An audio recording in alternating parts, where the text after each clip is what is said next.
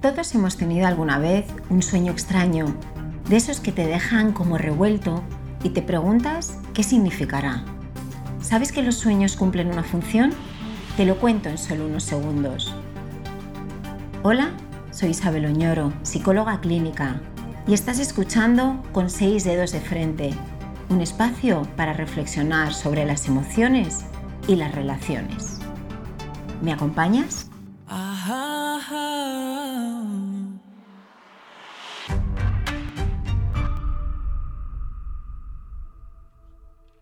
Cuando era una niña, en torno a los nueve años, me acompañó durante varios meses, prácticamente casi todas las noches, una misma pesadilla.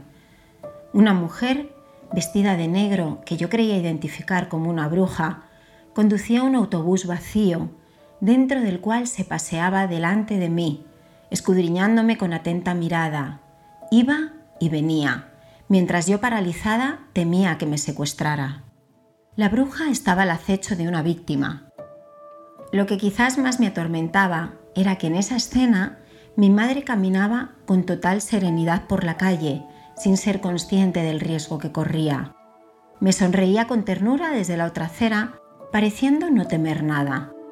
Yo me sentía incapaz de escapar, como si mis pies se hubieran quedado pegados al suelo, no pudiéndome defender, ni pudiendo avisar a mi madre de lo que ahí estaba ocurriendo.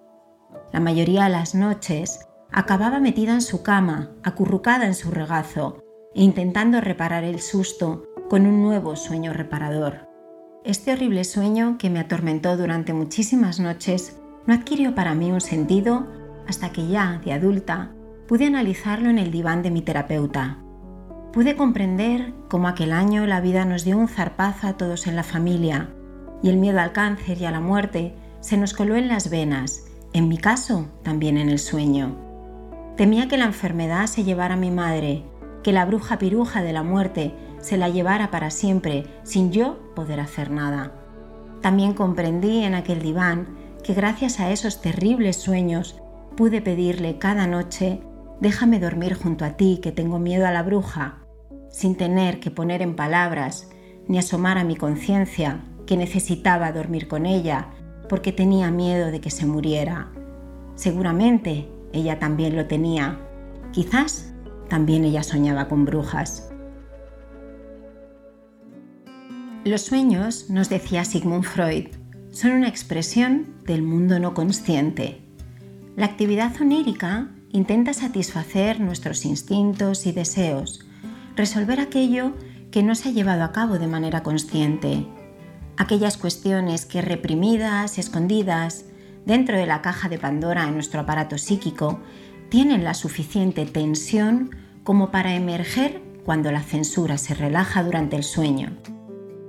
El sueño es desde luego un momento prioritario para reparar nuestro cuerpo, conservar energía, facilitar la termorregulación y detoxificación cerebral, consolidar los procesos de memoria y aprendizaje, pero sin duda el sueño es un gran momento para reparar subliminalmente tensiones emocionales.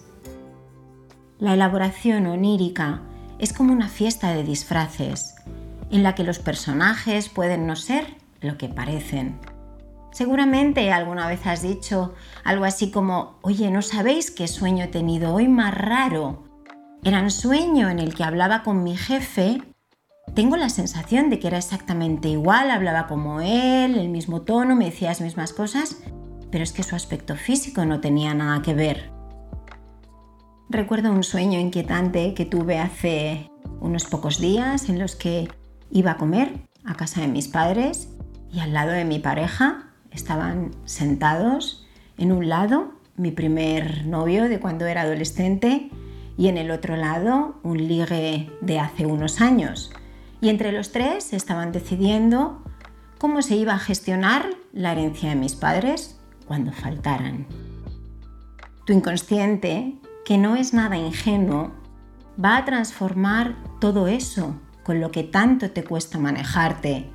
Esas cosas que a tu mente le generan miedo, un deseo inaceptable, vergüenza, odio, en alguna construcción onírica más aceptable para tu conciencia. La escena de tu sueño que vamos a llamar contenido manifiesto del sueño, disfrazará todos esos fantasmas del inconsciente que denominamos contenido latente, para hacerlo más presentable y digerible en tu conciencia. Soñar es un mecanismo de simbolización por el cual se expresan mediante símbolos los contenidos reprimidos en nuestra mente, las huellas o restos de vivencias, deseos o conflictos.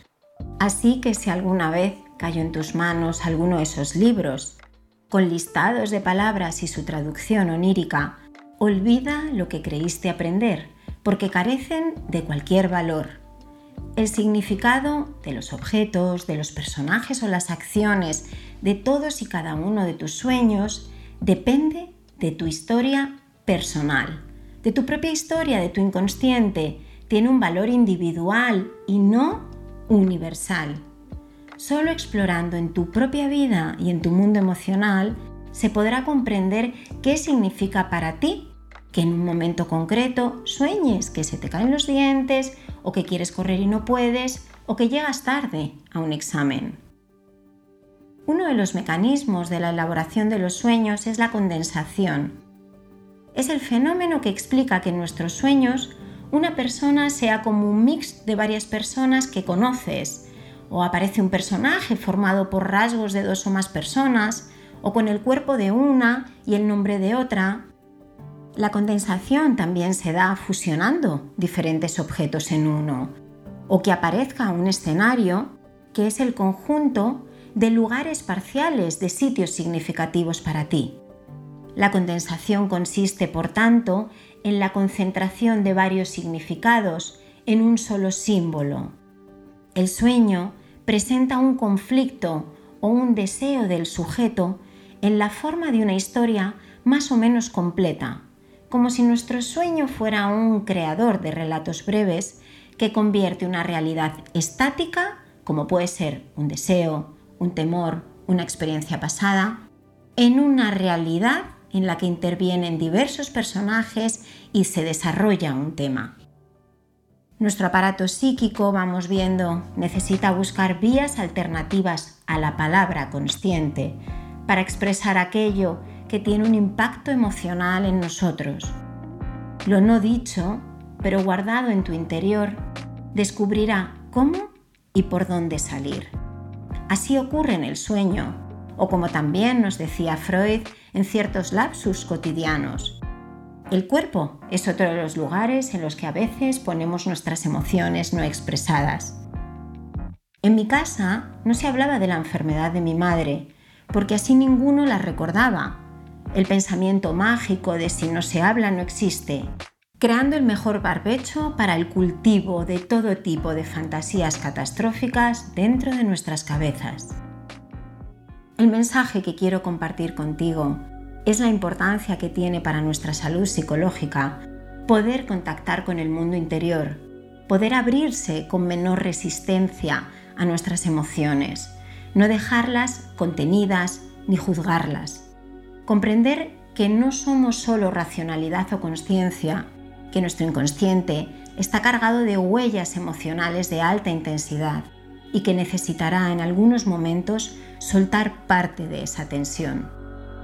Por supuesto, el lugar privilegiado para hacerlo es en un proceso de psicoterapia, acompañado por un profesional preparado para recoger esa información, devolvértela interpretada pero también puedes adoptar en tu vida diaria un estilo de comunicación, de autoexploración y de aceptación más consciente de tus necesidades y de tus deseos. Revisa esos temas en los que te sueles quedar enganchado, ese tipo de relaciones que repites y que ya te has preguntado antes por qué eliges de nuevo ese patrón. Revisa esas molestias físicas que aparecen con cierta frecuencia sin que exista ninguna base orgánica que las justifique. Me refiero a esas que cuando vas al médico te dice estos son nervios, esto es por el estrés. Tras la repetición suele haber alguna pista de aquello con lo que te atascas. Nosotros aprendimos que no queríamos seguir repitiendo la tiranía del silencio, ni esos continuos dolores de cabeza que a mi padre le entraban de manera inexplicable. Conseguimos ponerle palabras a lo que sentíamos. Le perdimos el miedo a preguntar e incluso decidimos vivir hasta el último momento del viaje compartiendo con claridad los sentimientos relacionados con el sufrimiento de la enfermedad. Recuerda que los sueños esconden algunas de estas cuestiones emocionales y que quizás si tu sueño se está viendo muy atormentado, es un buen momento para buscar un espacio para parar y reflexionar, para bajar el ritmo de autoexigencias o represiones y dedicar más tiempo a cuidar tu mundo interior. Ya sabes, el sueño no solo repara tu cuerpo, también desintoxica tu mente de emociones acumuladas.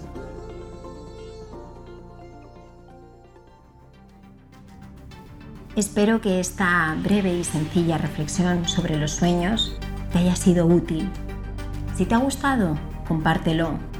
Puedes seguirme en Spotify, Apple Podcasts, Google Podcasts, Anchor y con 6 dedos de frente.com.